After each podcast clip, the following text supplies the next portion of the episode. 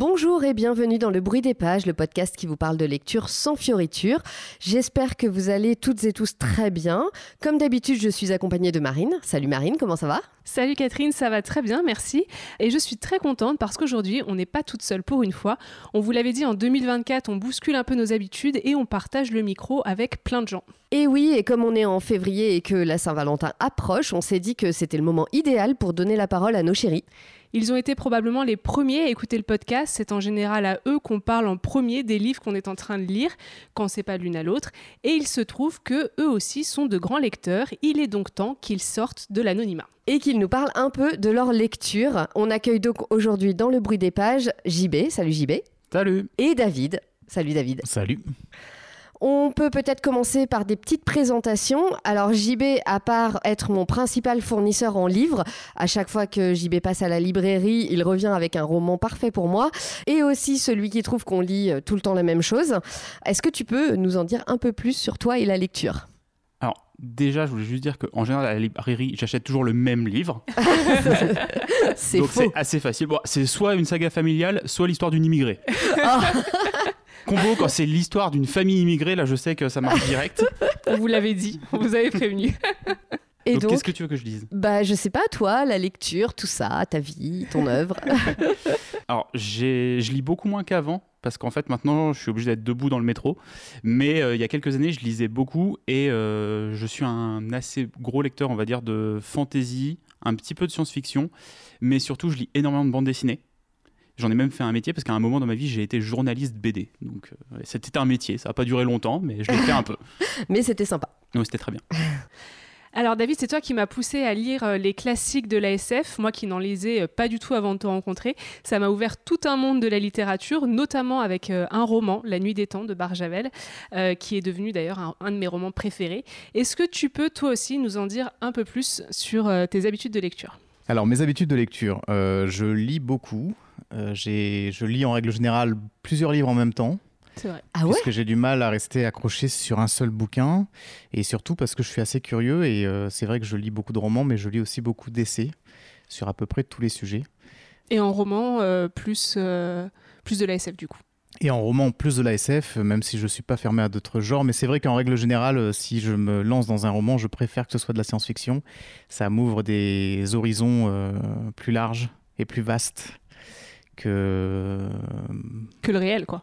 que le réel. Voilà, tout à fait. Et attends, tu dis que tu t'en lis plusieurs en même temps, tu les finis tous ou Je t'en les laisses tomber? finis tous. Je, je déteste ne pas finir un livre. Donc en règle générale, je vais jusqu'au bout, même si je trouve que c'est claqué au sol. Et euh, pour laisser un peu la chance aussi euh, au livre et à l'auteur. Jusqu'à Je la suis dernière page. hein. jusqu'à la dernière page. Mais après, c'est vrai que que c'est pas toujours évident. Parfois, je me perds un peu si j'accroche pas sur un livre euh, et que je- j'en démarre d'autres. Quand je reviens euh, sur celui que j'ai peu accroché, euh, j'ai du mal à, à raccrocher tous les wagons. Mais Ouais. bon, c'est une question d'habitude. Pour cet épisode, on vous a demandé de choisir deux romans ou BD chacun. Et euh, je constate qu'on a euh, à peu près les mêmes à la maison, hein, Marine Ouais. Parce que vous nous avez tous les deux demandé de ne pas vraiment choisir. Vous avez préféré nous parler d'auteurs euh, qui font partie de vos favoris et qui sont euh, très représentatifs de euh, vos goûts en matière de lecture. Côté roman, David va donc nous parler de Orson Scott Card avec la trilogie Ender et JB de Terry Pratchett avec la série du Disque Monde et le roman Nation. Et côté BD, David a choisi une œuvre de Jodorowsky et Jiménez, La caste des métabarons. Et avec JB, on va se plonger dans les comics avec Saga de Brian Keven et Fiona Staples.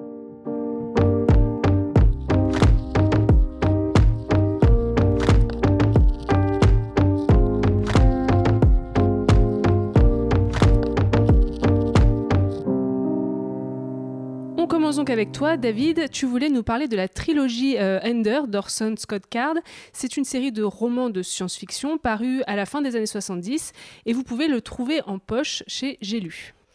Andrew Wiggin, dit Ender, n'est pas un garçon comme les autres. Depuis sa naissance, ses faits et gestes sont observés par l'intermédiaire d'un moniteur greffé dans son cerveau. Car ceux qui l'ont conçu ambitionnent de faire de lui rien moins que le plus grand général de tous les temps, le seul capable de sauver ses semblables de l'invasion des Dorifors.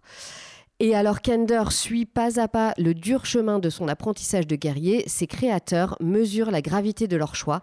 En donnant naissance à un monstre, n'ont-ils pas damné l'humanité elle-même? Pour commencer déjà, est-ce que tu peux nous dire pourquoi tu as choisi cet auteur en particulier? Alors déjà, juste une petite précision, le, le Seeklander n'est plus une trilogie. Il y a eu d'autres livres qui sont sortis. moi, je vais m'attacher à vous parler plutôt des trois premiers volets. Donc voilà, mais, mais il y a eu d'autres livres. Et pour être tout à fait honnête avec vous, de Orson Scott Card, je n'ai lu que ces livres-là. Donc c'est pas l'auteur que j'affectionne de façon euh, absolue, euh, dont je connais toute l'œuvre, etc. C'est vraiment euh, juste un, auteur qui m'a marqué à travers ces trois livres-là. Et c'est pour ça que j'avais envie d'en parler, parce que c'est une œuvre dans la science-fiction que j'ai trouvée assez particulière, un peu unique dans sa construction et dans les sujets qu'il abordait. Et du coup, en quoi c'est vraiment particulier par rapport à d'autres romans de science-fiction? Alors en fait, ce qu'on peut découvrir en science-fiction euh, à travers par exemple euh, des univers, des personnages, des ambiances, euh, des technologies ou même des concepts qui sont assez innovants. là, ce qui est intéressant avec, ce, avec ces livres-là, c'est qu'il va plutôt s'attacher à la psychologie. Et donc ça, c'est quand même assez rare en science-fiction, où en fait, il va déconstruire ou décortiquer l'esprit de, son personnage principal et puis euh, euh, réfléchir un peu à la façon dont ce personnage-là s'inscrit dans la constellation des autres personnages et comment euh, la trajectoire de la vision qu'il a du monde se construit. et donc du coup, ce qui fait la particularité de ces trois livres-là, et ce qui m'a vraiment plu, c'est qu'on était plutôt sur une approche assez psychologique. Et je trouve que c'est relativement rare en science-fiction. Oui, c'est vrai. C'est vrai que c'est pas. Euh, enfin, moi, pour le peu que j'ai lu en science-fiction, euh, c'est pas souvent la psychologie des personnages ou des qui était souvent mise en avant, c'est plutôt l'univers. Ouais, c'est ça. Et j'allais dire, mais du coup, l'univers, il est. Euh, il est quand même science-fiction ou alors on est dans un univers un peu plus, comment dire, normal, entre guillemets? Alors l'univers est complètement science-fiction puisque euh, on parle de l'invasion euh, d'extraterrestres, les Dorifors. Ah, donc, donc on est bien science-fiction. Et même, même dans les technologies, dans, euh, dans les vaisseaux, enfin tout, tout est vraiment très science-fiction. Après là où c'est intéressant, c'est que en fait dans la science-fiction on pose en règle générale un postulat pour interroger notre monde actuel euh, là, ce qui fait, ce que l'auteur fait, que j'ai trouvé intéressant, c'est qu'en fait, il nous interroge sur la façon dont on perçoit l'altérité et comment on construit l'image qu'on a de l'étranger. Et en fait, qu'est-ce qui nourrit le conflit par rapport à ce qu'on ne connaît pas. Et là où c'est intéressant, c'est qu'en fait, il va, il va euh, réfléchir à ça et montrer que finalement, euh, ce qui crée du conflit, c'est toujours la méconnaissance ou les préjugés, etc. C'est presque philosophique, quoi. C'est ça. Et en fait, au-delà de ça, dans, les, dans, la, dans cette trilogie-là, il interroge aussi la construction d'une religion. Mhm. Qu'est-ce qui fonde nos systèmes de croyances? Comment ces systèmes de croyances, on peut les renverser, les consolider euh, euh, ou carrément les effacer et ainsi de suite. Quoi. Et c'est ça que j'ai trouvé euh, vraiment génial dans, dans cette trilogie et j'invite les auditeurs vraiment à, les lire parce que c'est assez exceptionnel. D'ailleurs, euh, comment est-ce que toi tu l'as découvert cette, euh, cette trilogie, enfin ces, ces, romans Parce qu'on l'a dit, c'est une série qui a été publiée dans les années 70. T'étais pas encore né En fait, il y a eu une première nouvelle qui est parue dans les années 70, mais le premier volet, donc le roman, mhm. Lui a été édité en 85. Ok. Et comment t'es tombé sur ces romans? Qu'est-ce qui t'a attiré euh? On t'en a parlé Je, sais qui. Alors moi, je, vais avoir tendance à m'orienter vers des bouquins qui ont reçu des prix un peu par euh, fainéantise. Et euh, là, en l'occurrence, j'ai vu qu'il avait eu le prix Nebula, et donc je me suis dit pourquoi pas. Mhm. Et en fait, c'est un des rares auteurs qui a eu deux fois dessus de ce prix-là. Sur, sur les deux premiers volets de, de la stratégie Under, enfin du cycle Under. Et euh, donc, euh, je me suis laissé un petit peu euh, porter par, par ce truc-là et j'ai pas été déçu. En général, quand il y a des prix, on, on, rate pas trop la cible, quoi. C'est ça, bah, ça, met en confiance et du coup, après, il faut être curieux. Hein. En science-fiction, il faut se laisser parfois se laisser l'opportunité, la chance de, de, découvrir des auteurs de façon un peu hasardeuse. Je pense que ça, c'est important. Mais, mais c'est vrai que dans le flot de ce qui est fait, c'est un peu difficile de choisir. Donc, aller vers des, bouquins qui ont, qui ont eu des prix, euh, bon, c'est facile. Voilà. Et est-ce que tu peux nous en dire un peu plus peut-être sur le style vraiment de l'auteur? Est-ce que c'est un style qui est très abordable? Est-ce qu'il a une écriture qui est difficile? Par exemple, pour des gens qui n'ont jamais lu de science-fiction, euh, est-ce que euh, ça va se lire? Moi, Par exemple, encore une fois, je repense à Barjavel, c'est extrêmement fluide, ça se lit très facilement. Est-ce que là, on est un peu dans ce genre-là ou c'est un, peu plus, un peu plus compliqué? Alors ça, c'est la, la, force de Orson Scott Gard, c'est qu'en fait, il, est, il rend l'univers très abordable assez fluide, facile à lire. alors que c'est quand même, il, il, manipule des concepts quand même bien compliqués, mhm. et notamment sur la psychologie du personnage principal, euh, sur le rapport qu'on a à l'altérité, etc. Et en fait, il a parfois une approche presque philosophique dans la façon dont il développe euh, l'histoire, etc. Mais ça reste assez simple finalement. Donc c'est à la portée de tout le monde. On est loin, par exemple, de, livres comme euh, Le Monde des Noix de Van mhm. Vogt, qui, qui sont euh, ou, par exemple euh, les livres de William Gibson qui sont toujours un peu compliqués, avec des intrigues à tiroir ou des concepts euh, qui renvoient à d'autres concepts et ainsi de suite. là, sur Son Scott Card, on est sur un truc assez simple quand même. Ok. Ça me faisait un peu penser à. Bah, c'est un peu un classique, mais un peu à Dune dans l'approche, euh, en tout cas dans la, première description qu'on a fait. Euh, et du coup, pareil, sur le style, est-ce que par rapport à Herbert, c'est un peu plus accessible? Parce que Dune, ça peut être un peu lourd et aride. Alors, c'est beaucoup plus accessible que Herbert. En fait, Herbert, dans, sa, dans son œuvre, il, injecte une dimension religieuse très forte. Tout tourne autour de ça.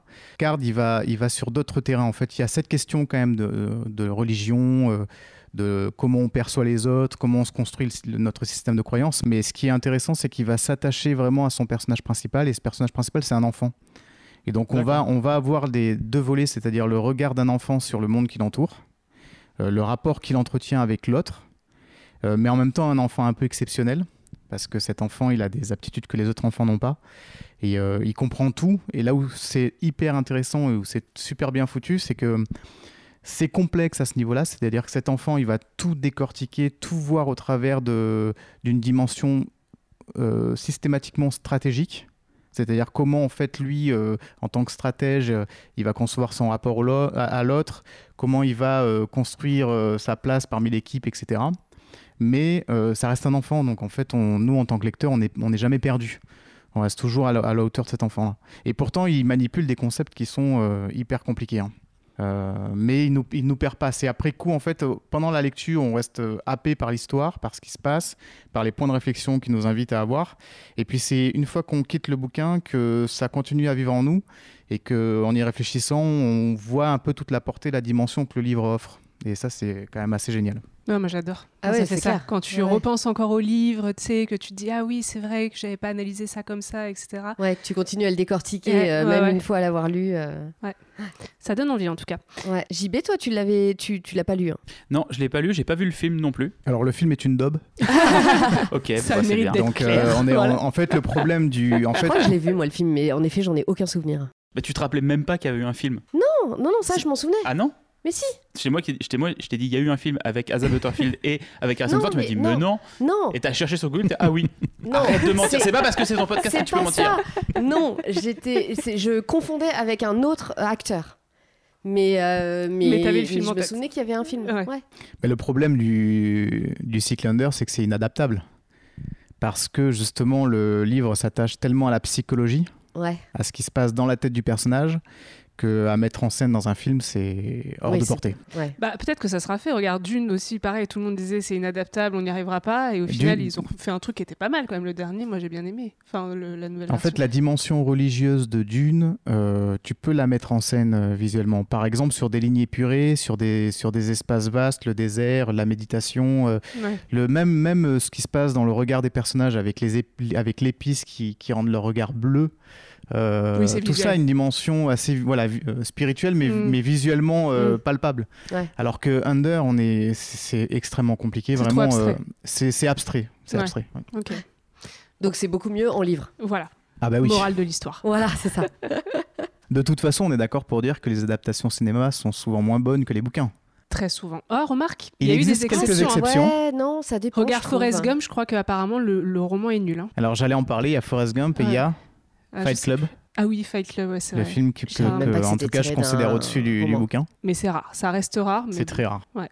Non, mais enfin, après, c'est un autre débat, mais je pense aussi que, euh, enfin, une adaptation, faut pas non plus être trop accroché au livre.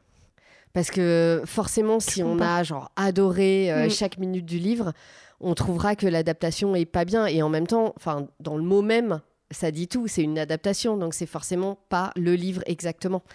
Mais il faut être prêt à lâcher là-dessus aussi, je pense, quand on regarde euh, l'adaptation d'un roman. Euh. Surtout, ce qu'il faut dans une adaptation, c'est que la quintessence du livre, ce, qui, ce que le livre porte, on ne le perde pas. Ouais, c'est Or, dans l'adaptation de Under, En fait, alors que dans le bouquin, il parle de l'altérité et de, et de ce qui construit, on va dire, le conflit et comment il le décortique pour dire finalement euh, ce conflit n'a pas lieu d'être parce qu'en fait l'autre c'est nous. Mhm. Euh, même quand l'autre est, est, est une altérité absolue, en l'occurrence les Dorifores par exemple, qui sont des extraterrestres un peu insectoïdes, absolument incompréhensibles pour nous, et bien dans le film ça on l'a pas du tout. Et en Ouais. fait, ils, ils auraient pu euh, intégrer cette dimension-là dans le film, vraiment marquer le coup sur cette question-là, et du coup passer un message euh, de paix, de tolérance, etc. Là, ils le font euh, pas du tout dans, dans le film, ils en font une espèce de blockbuster euh, très Ouais. popcorn. Et en fait, là, euh, en l'occurrence, autant ils pouvaient se détacher du roman de base, et du coup réinterpréter des choses et faire en sorte que sur un plan cinématographique, visuel, ça fonctionne. Mais vu que cette essence-là, même cette essence-là, ils la perdent, eh ben, au final, quel est l'intérêt quoi? Ouais, Voilà. c'est nul quoi. C'est ça. Bon, tout ça pour dire que c'est une série de romans que tu nous conseilles euh, à tous. Oui. Moi, en tout cas, ça m'a bien donné envie. Ouais. Moi aussi. Et ce qui est génial dans le, dans cette, euh, dans, dans- en tout cas dans les trois premiers volets, hein, je me concentre bien sur ces trois premiers volets, Ouais. c'est qu'il y a une montée en puissance. Dans le premier volet, euh, on est dans quelque chose d'assez sombre. Il y a un retournement à la fin. Alors je vais pas spoiler. Non. Il y a un retournement à la fin qui a ce qui est vraiment très prenant par rapport au perso- personnage principal. Et là où c'est, là où j'ai trouvé que c'était vraiment fantastique, c'est que dans le deuxième volet, le personnage principal va s'attacher à réhabiliter ceux qu'on considère comme des ennemis absolus dans le premier volet. Ah ouais. Et en fait, du coup, on redécouvre euh, cet ennemi qu'on croyait être un ennemi euh, avec une vision totalement différente. Et là, finalement, les personnages dans le livre se disent, mais finalement, c'était pas du tout des ennemis. Et le vrai ennemi, c'est Ender lui-même, c'est-à-dire celui qui les a combattus. Ah oui. Et ça, c'est Ender qui le décide, qui fait ce choix-là. Mm. C'est lui qui, qui réhabilite ses ennemis en écrivant un livre, en fait, qui devient le, le socle d'une nouvelle religion, pour montrer comment les Dorifores étaient finalement ce qu'ils étaient et pourquoi euh, ça a été une catastrophe de les, de les, de les détruire. Ah ouais. Et donc, euh, lui se fait passer dans ces romans-là, enfin dans ces livres-là, pardon, pour, euh, pour le, vraiment le grand méchant. Euh, et donc, le- la galaxie entière le déteste. Ouais. Alors, ce qui est intéressant, c'est que ces livres-là sont des livres fictifs, intégrés à l'univers du Cyclander. Et donc, on a une espèce de mise en abîme aussi euh, du livre dans le livre, etc. Quoi. Et, euh, et de, de- en fait, ce qui est cool aussi, c'est que ça montre la puissance et l'impact que peut avoir un livre. Ouais, c'est chouette. hein. Ouais. Ça donne envie. Bah, ça donne carrément envie. Voilà. ouais. JB, tu as choisi un de tes auteurs favoris et il s'agit du britannique Terry Pratchett. Je pense que tu pourrais nous parler de toute son œuvre pendant des heures, Oui. mais on va se concentrer sur la série Les Annales du Disque Monde, ce qui euh, déjà n'est pas une mince affaire. hein. Euh, tous ces romans existent en version poche chez Pocket notamment, mais euh, comme c'est aussi le genre de livre qui se collectionne, toi tu as une très belle collection des éditions La Talente. Exactement. Dans une dimension lointaine et passablement farfelue, un monde plat se balade à dos de quatre éléphants, eux-mêmes juchés sur la carapace de la grande tortue, Atwin. Il faut préciser son nom, elle est susceptible. C'est le disque monde. Dans cet univers, des personnages comme la mort, qui parle toujours en majuscule, un orang-outan bibliothécaire, Rincevent, un mage qui ne sait pas faire de magie mais est très doué pour la fuite et la survie, et beaucoup d'autres personnages aussi burlesques évoluent dans la cité d'Ankh-Morpork, qui rappelle Londres. Du coup, JB, est-ce que tu peux nous dire un petit peu pourquoi tu as choisi euh, cet auteur en particulier?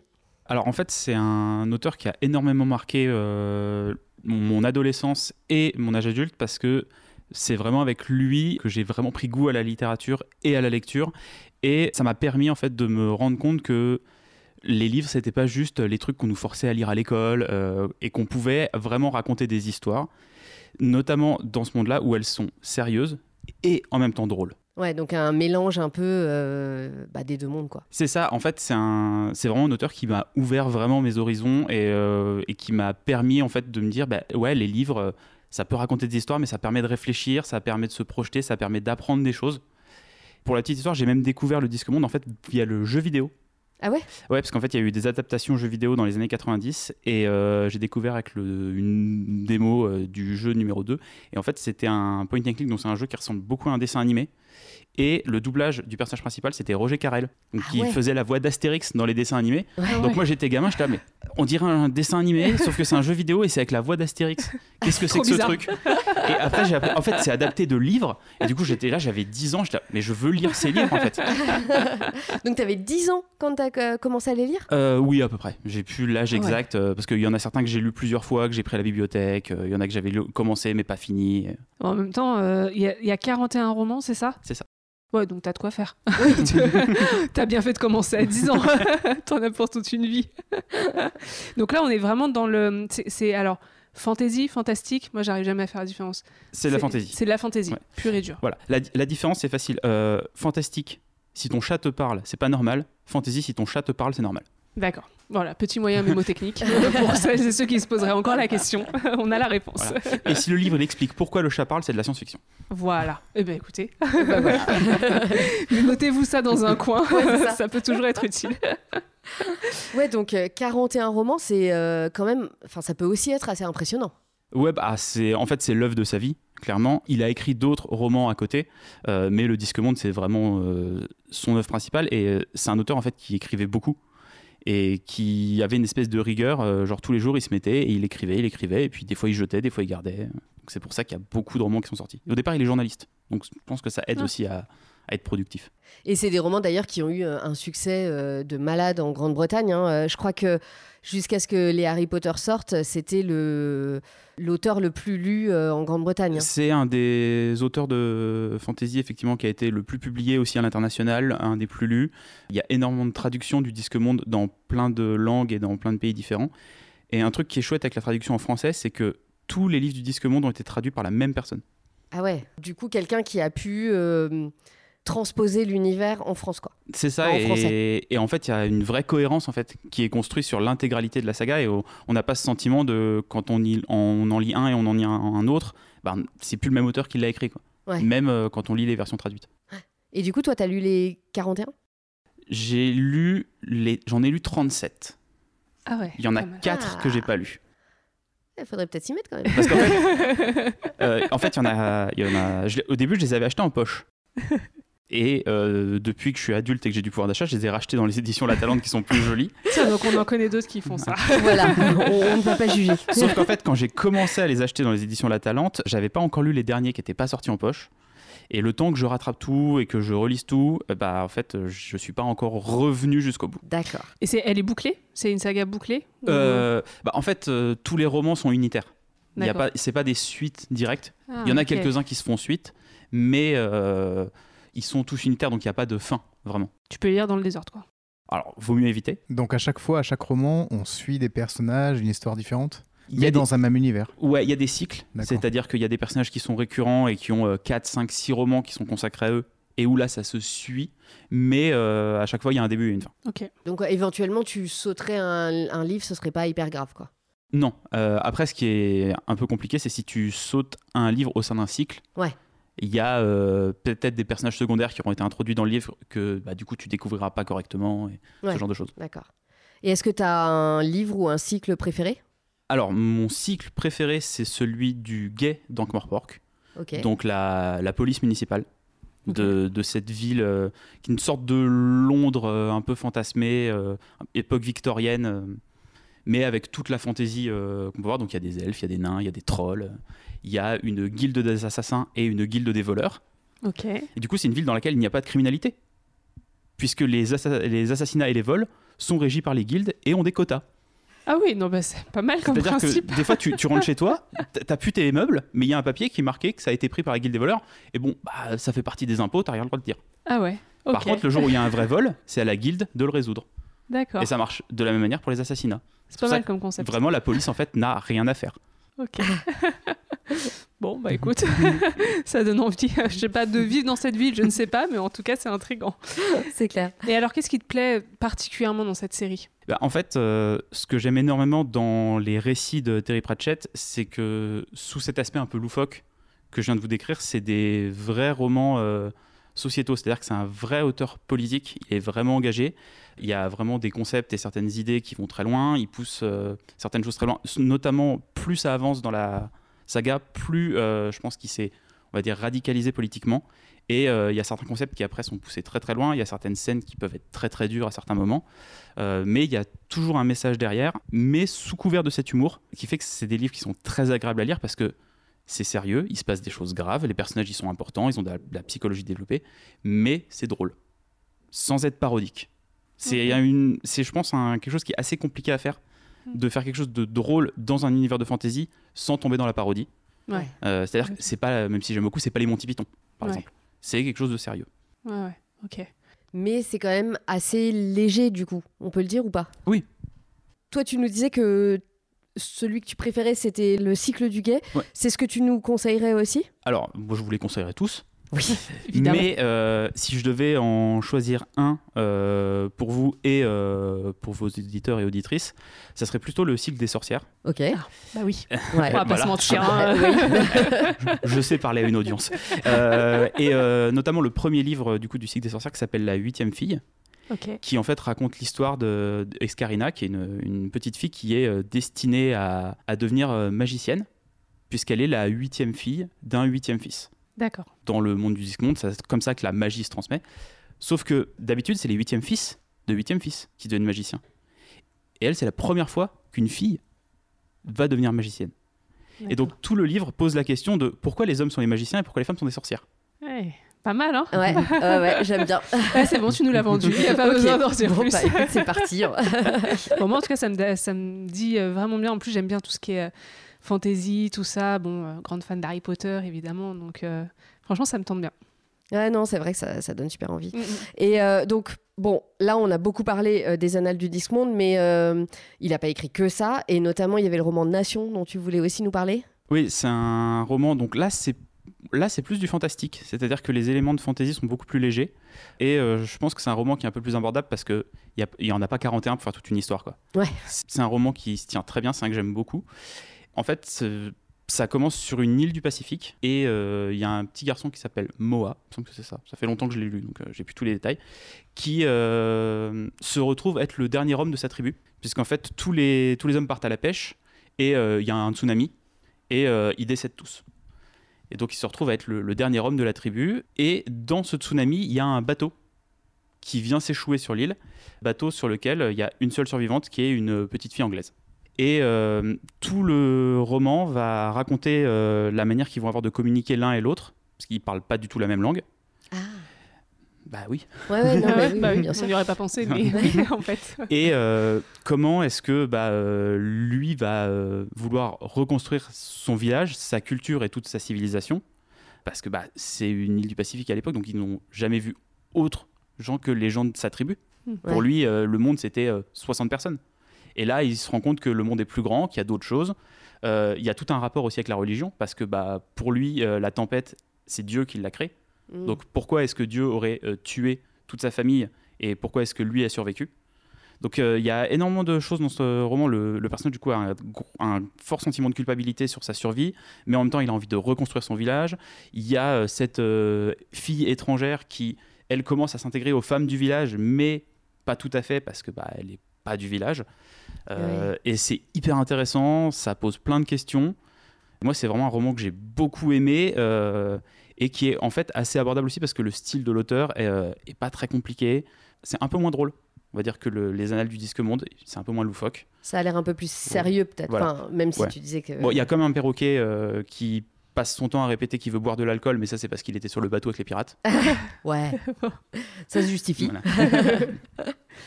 David, tu connais un peu Terry Pratchett? Alors, pas du tout.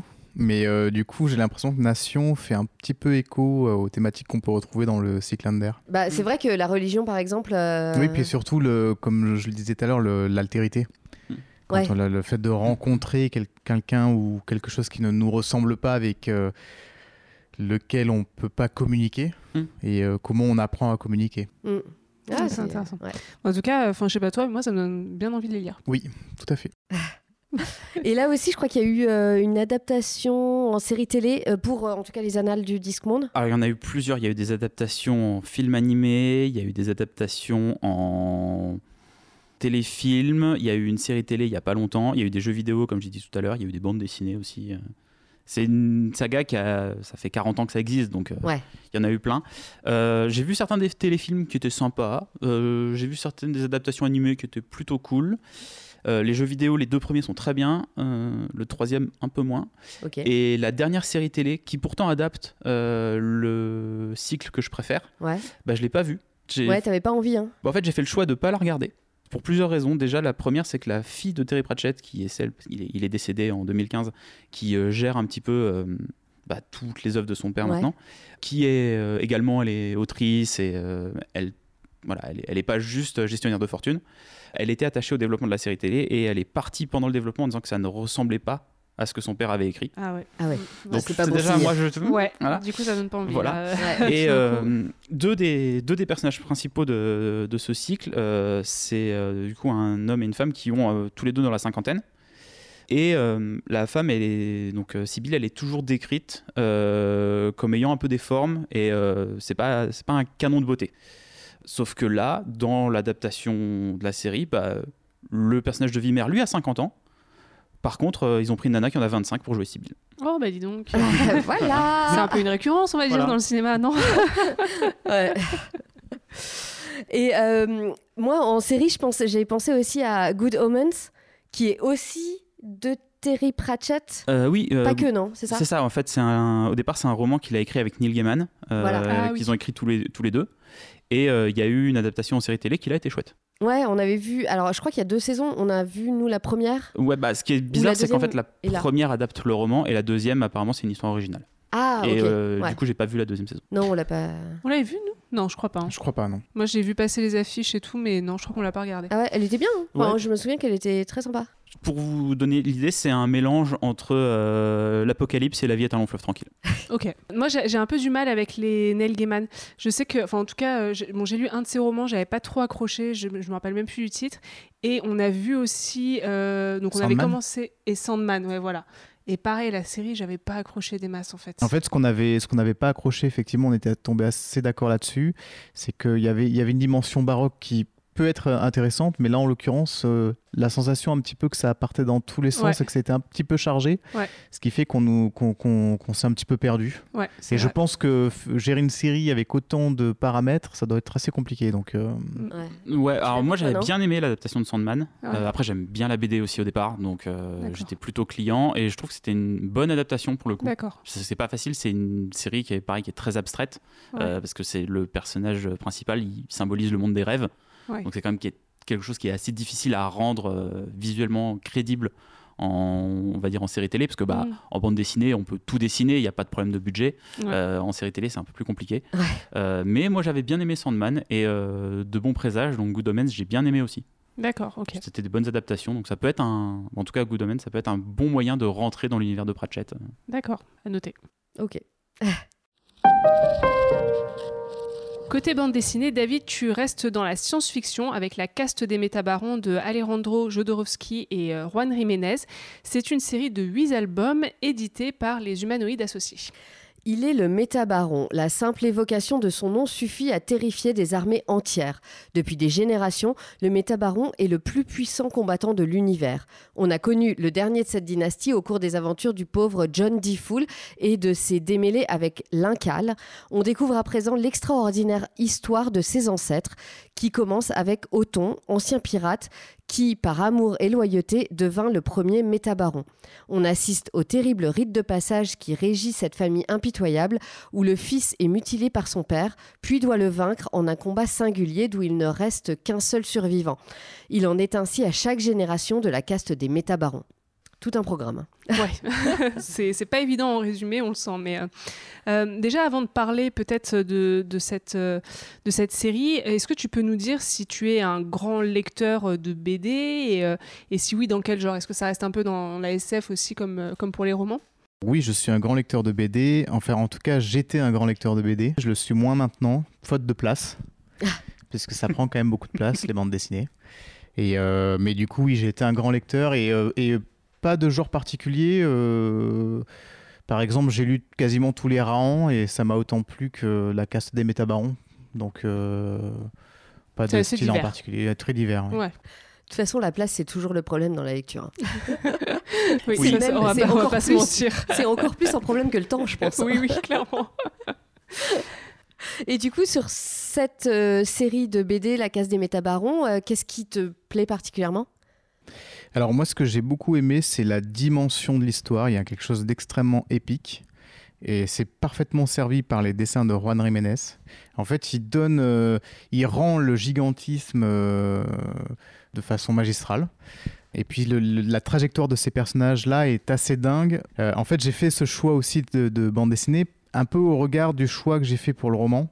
Parce que on peut trouver des, points d'ancrage entre les deux œuvres, entre le, le Seeklander et, et la caste des métabarons. En fait, on part un peu du, de l'idée d'un personnage euh, extrêmement puissant au départ, très guerrier, euh, qui peut mettre euh, quasiment l'univers à ses pieds, et qui finalement chute et se retrouve plus bactère.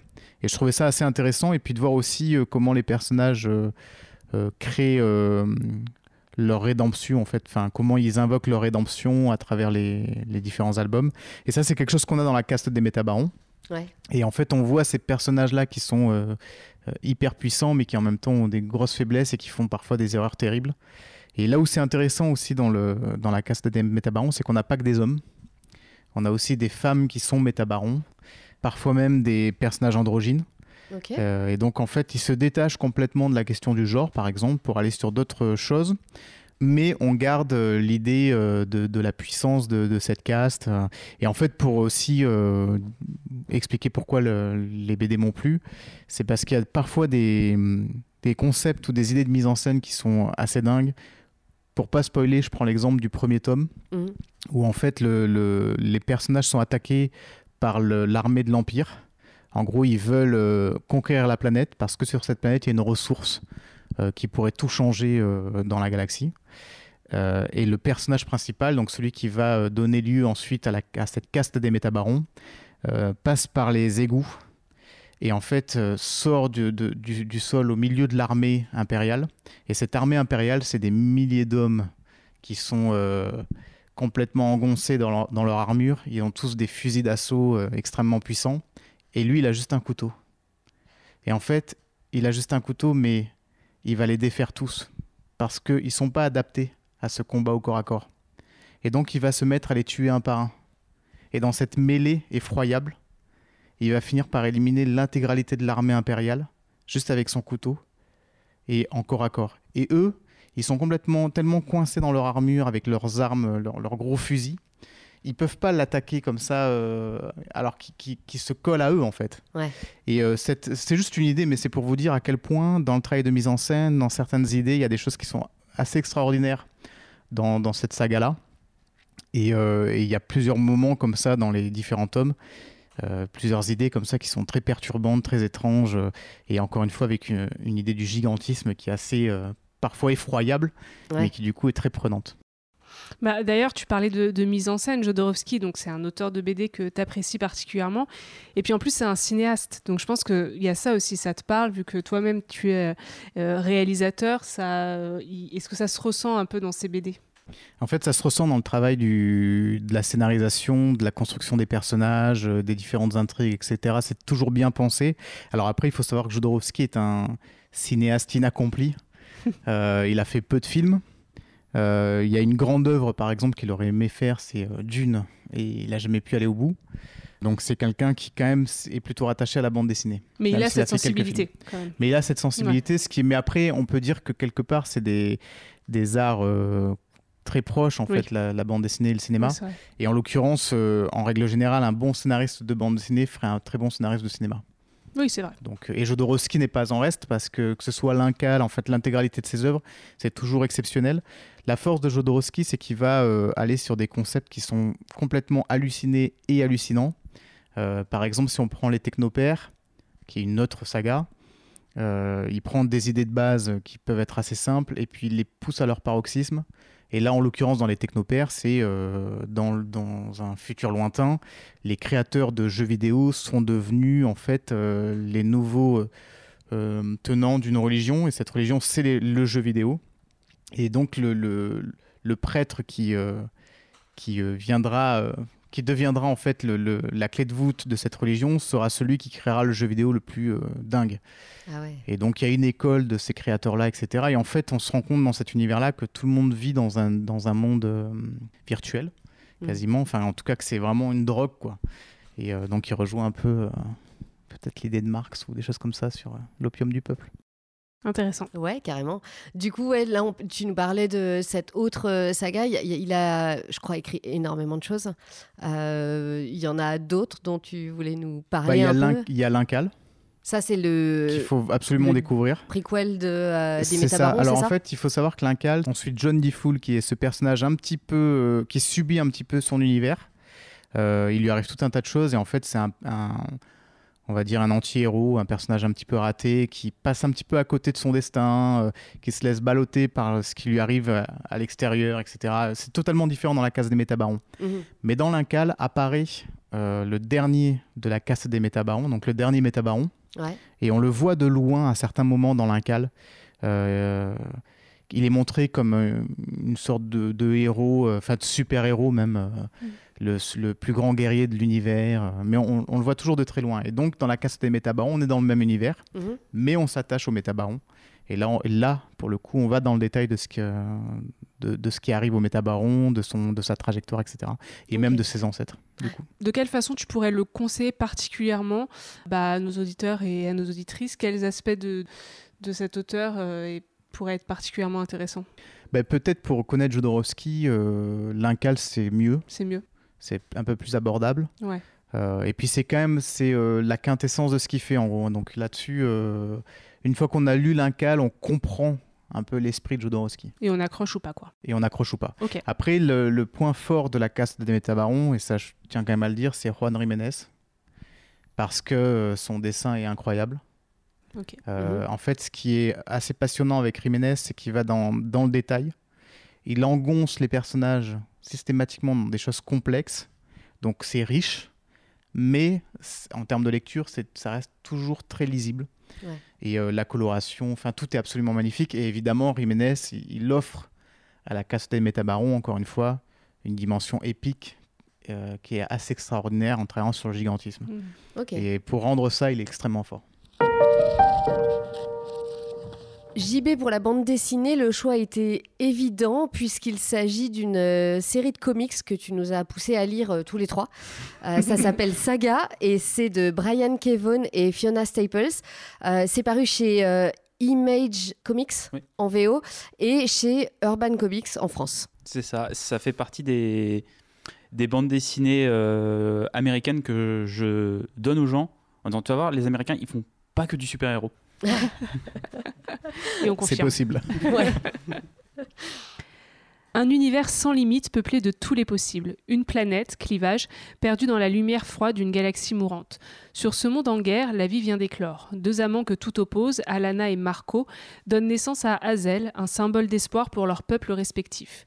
L'espoir, une idée fragile qui devra s'extraire du chaos de clivage pour grandir, s'épanouir et conquérir l'immensité du cosmos. C'est vraiment une trop belle description. Euh, si avec ça vous n'avez pas envie de le lire, franchement, euh, je sais pas ce qu'il vous faut quoi. Moi, franchement, rien, rien qu'en la lisant là, j'ai envie de relire toutes les BD.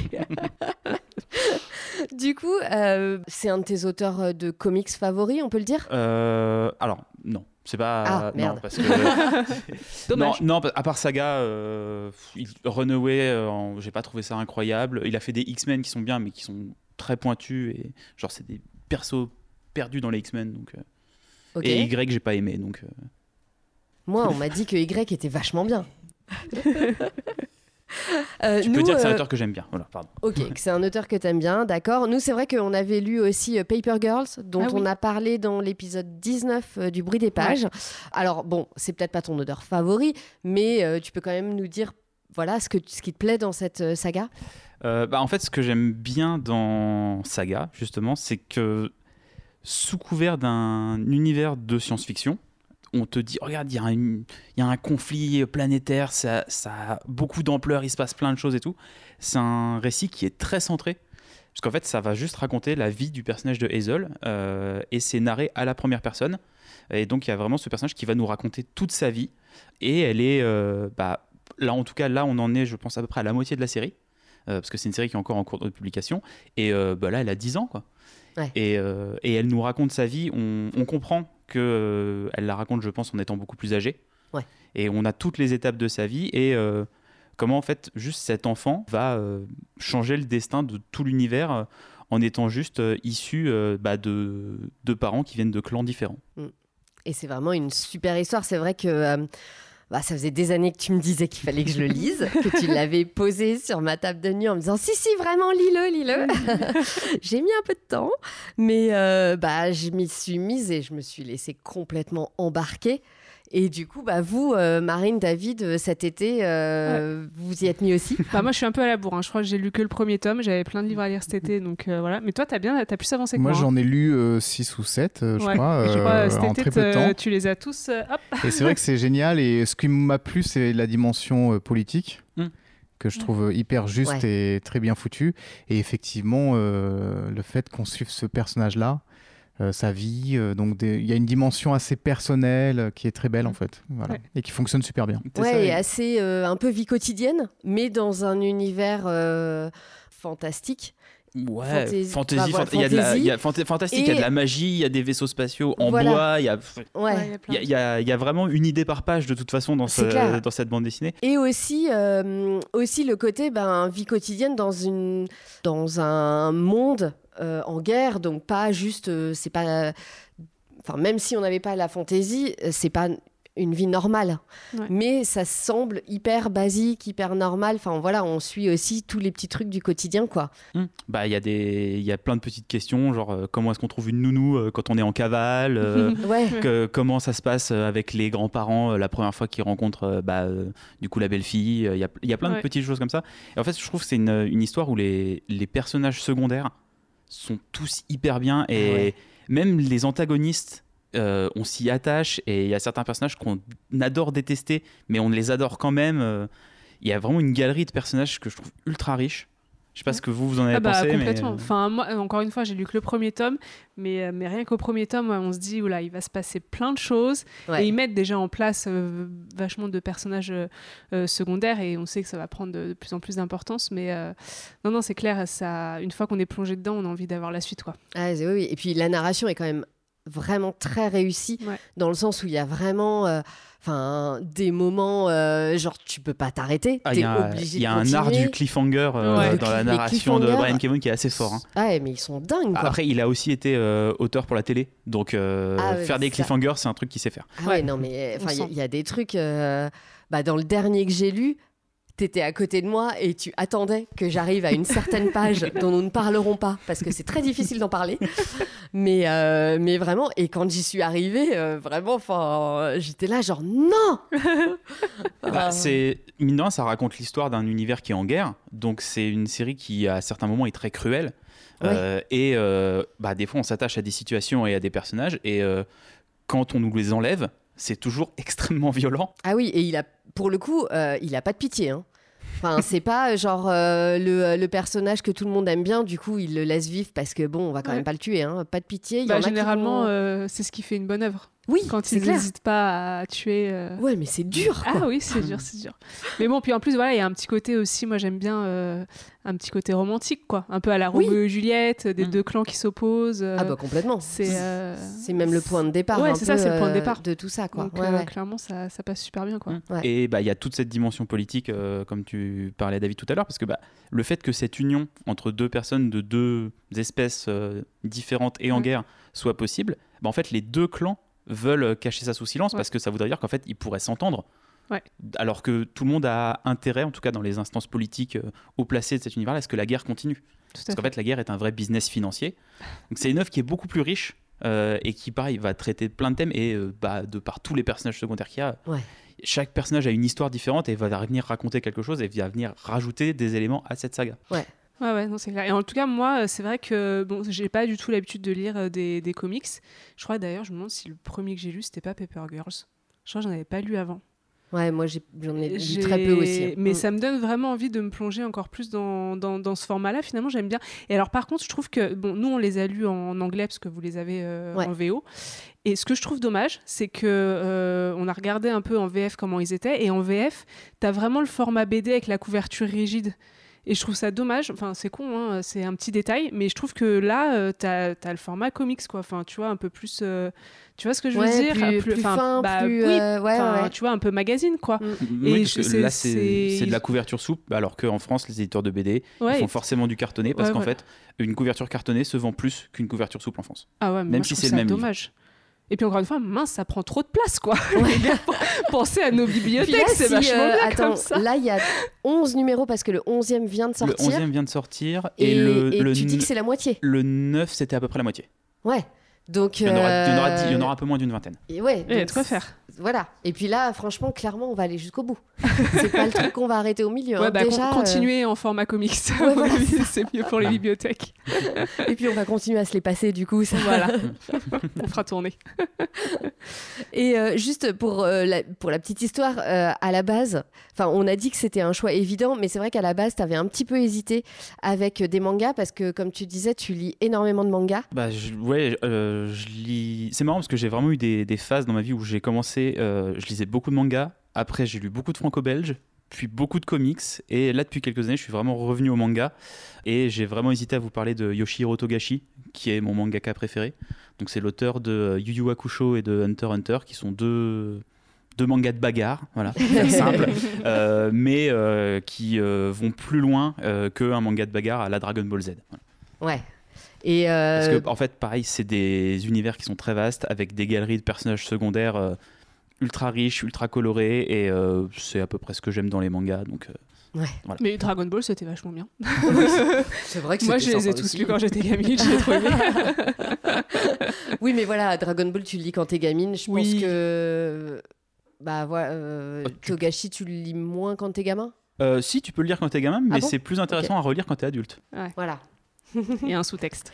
Bon, Oui. et donc, c'est un auteur dont tu as parlé dans un autre podcast.